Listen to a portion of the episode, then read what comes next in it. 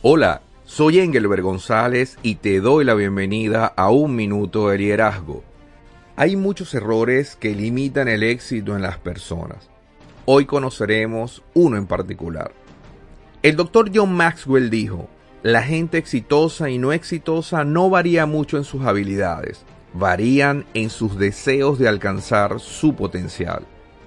Muchas personas se detienen al completar un título universitario o al adquirir un automóvil o comprar una casa. Pero estos son solo peldaños en nuestra escalera de camino al éxito. El error común para alcanzar el verdadero éxito es conformarse en alcanzar una sola meta. O sea, en dejar de pensar y avanzar hacia más allá. Todos conocemos a alguien que se graduó hace 20 años, pero nunca más leyó un libro ni tomó otro curso para actualizarse. Estas personas están estancadas, no crecen.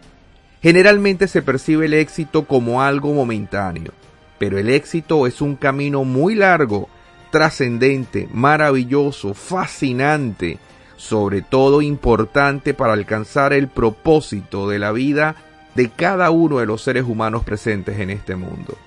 Revisa cuál fue la última meta valiosa que conseguiste. Es tiempo que asumas nuevos desafíos. Suscríbete a Un Minuto de Liderazgo y recibe las actualizaciones cada semana. Puedes hacerlo en mi sitio web engelbergonzalez.com o en tu reproductor preferido Spotify, iTunes, Google Podcasts o iVoox.